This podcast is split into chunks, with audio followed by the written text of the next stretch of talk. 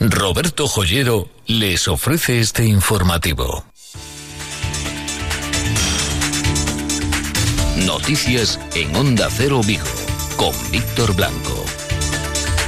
Hola, ¿qué tal? Muy buenas tardes. Gran parte de la política autonómica pasó hoy por nuestra comarca. Las reacciones de lo desvelado ayer por Carlos Domínguez Pitti en la Comisión de Investigación de Marisquiño se une la visita esta mañana del presidente de la Junta a la empresa Fandi Costa y el encuentro de la portavoz nacional del BNG, Ana Pontón, con representantes sindicales del área sanitaria de Vigo.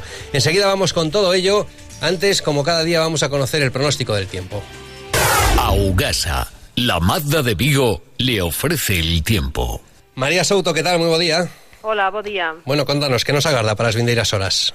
Bueno, pois seguir así con moita humidade, non? Hoxe unha xornada gris, seguirá sendo gris nas próximas horas, con chuvia escasa, chove de forma intermitente, cando fai con moi pouquiña intensidade, pero en todo caso algún orballo tamén se seguirá registrando durante esta tarde. As temperaturas quedaron máis altas que en xornadas pasadas, pero con tanta humidade apenas se move o termómetro, hai que ter en conta que esta noite en Vigo a temperatura foi de 10 graus, agora mesmo estamos tan só a 12 graus e pouco máis vai a subir ese valor. Mañá xoves vai ser un día exactamente igual a hoxe, un ceo cuberto, temperaturas prácticamente sin oscilación térmica, quizáis mañán xa con menos chuvia que hoxe. Mañán menos chuvia, é dicir, sí. agárdanse cambios xa de cara incluso a fin de semana? Bueno, sí, a tendencia é que co avance dos días a chuvia vai a menos, non é que hoxe sexa moi importante, pero bueno, sí que se seguirán registrando eses orballos. Mañán xa a probabilidade de que chova é máis baixa, aínda así vai ser un día gris e poderemos ter algunha chuvieira pola mañán e despois para verse para sábado agardamos días secos e con ceos máis abertos en toda a comarca viguesa. Perfecto, pois vamos falando. María, moitas grazas un día máis por atendernos en directo. Moi ben, bo día a todos. Augasa concesionario Mazda en Vigo, les ha ofrecido el tiempo. Tenemos también cita en Vulcano, finalizará o no el astillero Vigués el buque que tienen, que sus gradas y lo que acaba de adelantar Carlos Domínguez Piti aquí en los micrófonos de Onda Cero en el programa de nuestro compañero Rubén Rey, que lo ha entrevistado hace tan solo unos minutos. A día de hoy parece complicado que vaya a haber una nueva edición del Marisquiño. Se encuentra desanimado y así se lo contaba a Rubén Rey hace tan solo unos minutos aquí en directo. Y no podemos garantizar que haya Marisquiño 2019, 2020, 2021 y el futuro.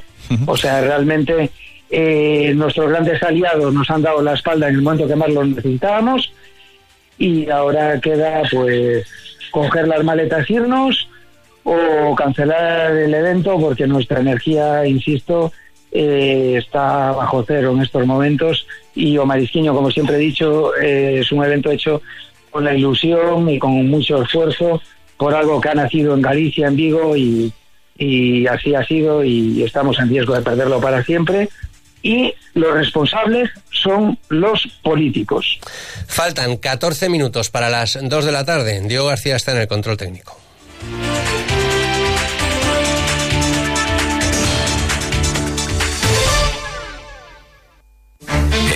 1978, Roberto Joyero trajo a Vigo el modelo de la nueva joyería y relojería propia de las principales capitales europeas. Hoy ha vuelto a hacerlo con el mayor y más moderno espacio de exposición de las firmas más exclusivas. Descubra el concepto de la nueva joyería en Roberto Joyero. Roberto Joyero, en Velázquez Moreno 3234, Vigo. Noticias de Vigo, con Víctor Blanco. ¿Cómo pasa el tiempo? Hace ya casi tres años, recordarán ustedes aquellas noticias que les dábamos, una jornada por la tarde del mes de mayo 2016, era el año cuando se quemaba y calcinaba una de las naves de Fandicosta. Enseguida, trabajadores y empresas se pusieron de acuerdo para intentar retomar el proyecto que es ya una realidad y hoy ha querido visitarlo el presidente de la Junta de Galicia, Luis Cerdeira. Sí, nuevas instalaciones de Fanticosta en Domayo, que esta mañana visitaba el presidente de la Junta después de su reconstrucción tras el incendio, como bien decías, Víctor, sufrido en mayo de 2016. Para la construcción de la nueva nave, la empresa ha invertido 25 millones de euros, obtenidos en parte gracias a un préstamo de la Junta que ya ha sido devuelto según Núñez Feijó. El presidente gallego estuvo acompañado por el presidente de la empresa, Ángel Martínez, por los consejeros de Industria y Pesca y por la alcaldesa de Moaña, Leticia Santos, que agradeció a Fandi Costa, primera empresa de Moaña, primera empresa de la localidad, que a pesar de que la situación en la que quedó la empresa tras el incendio siempre tuvo como prioridad mantener todos los puestos de trabajo. Escuchamos a la regidora de Moaña, escuchamos a, a la alcaldesa, a Leticia Santos Quería agradecer en nome do Concello que a empresa velara en todo momento por as persoas traballadoras e tratase en todo momento de manter os postos de traballo, algo que conseguiu. Tamén quería agradecer que a pesares destas duras circunstancias para unha empresa como Fandicosta, pois seguisen a colaborar socialmente coas entidades de Moaña coas que xa viñan colaborando de atrás. Por su parte, el presidente gallego se mostró sorprendido por la rápida reconstrucción de la nave, alabó el esfuerzo hecho por Fanticosta para mantener su actividad y cumplir con sus compromisos. Según Núñez Feijó, es todo un ejemplo para otras empresas en dificultades. Estamos, sin ninguna duda, nun modelo, nun modelo que nos interesa poñer en valor, porque estamos ante unha empresa que foi capaz de rexurdir das cinzas, nunca mellor dito, e estamos, pois, en fin, eh, ante unha compañía que fixo unha cousa tamén adicional, que é facer un plan estratégico. Vamos a aproveitar as maiores dificultades para facer novas instalacións e facer un plan estratégico para o futuro. Vamos a, a mandar un mensaxe a todas as compañías, é posible, é posible salir dos momentos con dificultad. Bueno, pues es posible salir de los momentos con dificultades. Esto es lo que dice el presidente de la Junta de Galicia, Alberto Núñez Feijóo. Si hay un problema, si hay una empresa que ahora mismo está pasando unos momentos muy delicados, es el astillero Vigués Vulcano. Hasta allí nos vamos. Nicolás San Gabriel es el presidente del comité de empresa. Nicolás, ¿qué tal? Muy buenos días. Hola, buenos días. Bueno, ¿conocéis eh, por alguien más que por el Faro de Vigo esta noticia que dice que Santander y Armas sellan un acuerdo para acabar la construcción del ferry en Vulcano? Pues no, no tenemos ninguna fuente que nos lo confirme. O sea que a día de hoy no tenéis eh, noticias ni por parte de la dirección del astillero, ni por parte del banco, ni por parte de la naviera Armas. Nada más que rumores. Y este acuerdo, para hacerse efectivo, tiene que contar con el visto bueno de los trabajadores, ¿no? Hombre, efectivamente. O sea, cualquier acuerdo que llegue con el armador pasa por acordar con el astillero y las empresas auxiliares. porque vosotros estáis sin cobrar entre otras cosas. Y es una de las condiciones para poder acabar el barco, es tener que poder cobrar lo que se nos debe. Que de momento no lo habéis cobrado. Ni lo hemos quebrado, ni sabemos cuándo lo vamos a cobrar. O sea que los trabajadores protagonistas principales en un futuro o presente acuerdo, de momento no tenéis noticias en absoluto de ese supuesto acuerdo entre Santander y Armas. Efectivamente, así es. Nos gustaría saber qué es lo que estamos deseando, pero por desgracia no tenemos esa suerte ahora mismo. Mm. Eh, ¿Qué decís en el astillero los trabajadores? No sé si esta mañana habéis tenido algún tipo de reunión, algún tipo de asamblea. ¿Cuál es vuestro estado de ánimo? Sí, bueno, los trabajadores sorprendidos desde primera hora de la mañana por esa noticia y queriendo saber. Hemos interrogado a la dirección, tampoco nos puede confirmar más que un rumor de que es posible que haya ese acuerdo, pero no deja de ser un rumor hasta que nos lo confirmen. Y los trabajadores estamos, pues, nerviosísimos, claro. Por un lado, deseando que eso se dé, pero necesitamos saber qué va a pasar con nuestros salarios. Bueno, pues esta es la situación a esta hora en el astillero Vigues eh, Vulcano. Nicolás San Gabriel, presidente del comité de empresa, muchas gracias por habernos atendido un día más en directo. Muy amable, gracias. Bueno, pues esta es la situación, ese acuerdo que publica hoy Faro de Vigo en sus páginas de economía, pero ese acuerdo del que de momento no tienen noticia los eh, trabajadores, que son parte no solo interesada, sino fundamental, porque entre otras cosas tendrán ellos que aceptar ese acuerdo para finalizar el barco. Y para finalizar el barco primero tienen que cobrar, quieren cobrar, como es lógico, el dinero que se les adeuda en meses pasados que todavía no han recibido por su trabajo. Otra de las noticias de las últimas horas son esas declaraciones de Carlos Domínguez Cepiti, el máximo organizador, el máximo eh, representante de la organización del marisquiño en nuestra ciudad. Lo acabamos de escuchar hace tan solo unos minutos. Se siente desanimado, culpa a los eh, políticos porque probablemente el marisquiño deje de celebrarse. Lo que nos interesa a todos es que se aclare lo ocurrido en aquel día de agosto en el que se hundió un muelle donde se estaba celebrando un concierto y que se depuren las posibles responsabilidades. En su comparecencia en la Comisión de Investigación del Marisquiño, Carlos Domínguez dice que ellos celebran cada una de las actividades del marisquillo donde les dicen las administraciones, el concello o el puerto porque son los propietarios del terreno. En este caso, afirma el organizador del Marisquiño que la organización, es decir, que ellos no querían hacer el concierto en el muelle que se derrumbó y que fue una de las administraciones, hace unos minutos ha confirmado que fue el puerto de Vigo el que decidió que se realizase allí el concierto, en ese muelle que posteriormente se hundió. Escuchamos a Carlos Domínguez en la Comisión de Investigación del Marisquiño. Nos hai documentación presentada no xulgado que informará detidamente de por que se cambiou esta ubicación contra da nosa voluntade.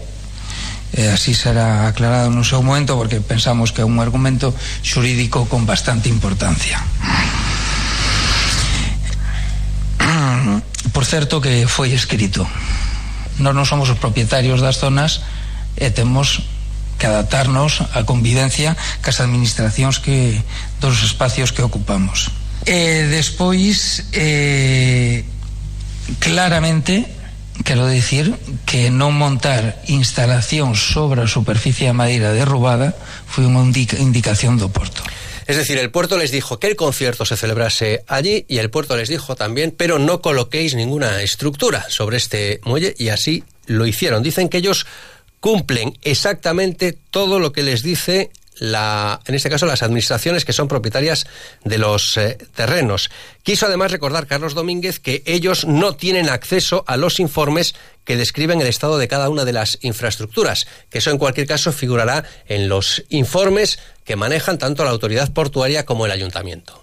Os informes que eles internamente teñen, eu non teño acceso, son internos, non? Despois, eh, eh, respecto a súa dúbida da inspección, da estrutura, mantenimiento, eh, se foi responsabilidade do Porto, do Concello, aí eu non podo contestar.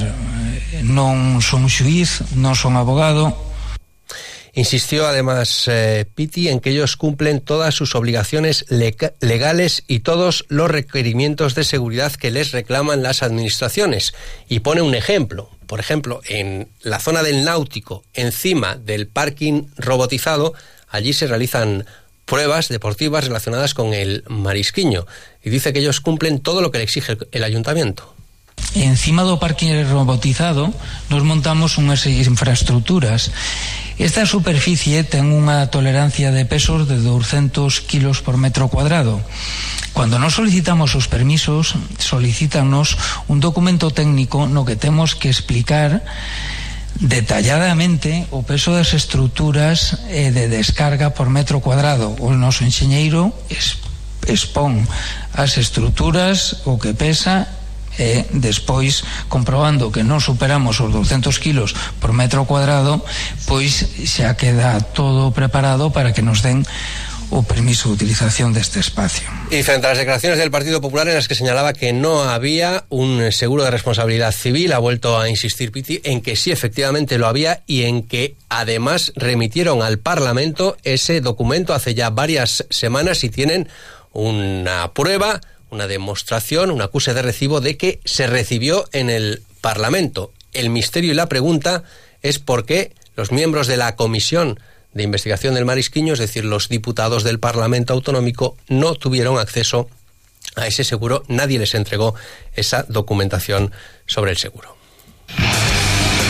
Todos los días a partir de las 2 menos 20 de la tarde, Noticias Higo, con Víctor Blanco y Luis Ferreira. La portavoz del bloque nacionalista galego, Ana Pontón, ha estado reunida esta mañana con representantes sindicales del área sanitaria de Vigo que les han contado sus problemas. Recuerden que mañana hay una manifestación y le preguntábamos a Ana Pontón por las por los compromisos del presidente de la Junta de Galicia, Alberto Núñez Feijóo, que hablaba de más inversión en el área sanitaria de Vigo, de más inversión en la sanidad eh, primaria y en más inversión y contratación de trabajadores. Esta era la respuesta de Ana Pontón. Para que haxa máis médicos se necesitan máis recursos. E se a, os orzamentos de 2019 prevén un recorte de 188 millóns de euros de atención primaria ou se modifican os orzamentos ou é imposible que haxa máis recursos e máis medios. Entón, nos o que imos a reclamar é eh, que haxa realmente unha consignación orzamentaria para que as medidas se podan adoptar. A nos non nos parecen suficientes as medidas. Creemos que hai que ir a un plan de mellora de atención primaria que nos permita recuperar non só todo o personal eh, que se recortou durante estes anos de crise, sino ampliar plantillas, porque evidentemente un médico ou unha médica eh, non pode ter un cupo de 1.800 pacientes. Y vamos ya con los deportes, en Rubén en Rey, bueno, con esa eh, primicia que te ha contado Piti de que a día de hoy parece muy poco probable que vuelva a haber marisquiño. Eso ha dicho, palabras textuales, nuestra energía está bajo cero. La culpa, si se pierde o marisqueño para Vigo y para Galicia, será de los políticos. Palabras contundentes, muy claritas, de Piti aquí en la sintonía de Onda Cero. Por lo demás, rápidamente, el Celta preparando el partido del domingo a la una en Zorrilla, con importante desplazamiento de seguidores celestes. Yago Aspas paulatinamente incorporándose a la dinámica de trabajo del equipo. Parece que sí podrá estar en ese partido ante el Valladolid, aunque Okayo Kulsu todavía entrena de forma individual el turco, que es una pieza también fundamental, al igual que David Costas, que sigue de baja. David Costas no llegará seguro al partido de Zorrilla. En principio, Okai y seguro Yago sí estarían en esa cita en la que posiblemente se pueda jugar el puesto Miguel Cardoso y en la que ya estaría la nueva incorporación del Celta.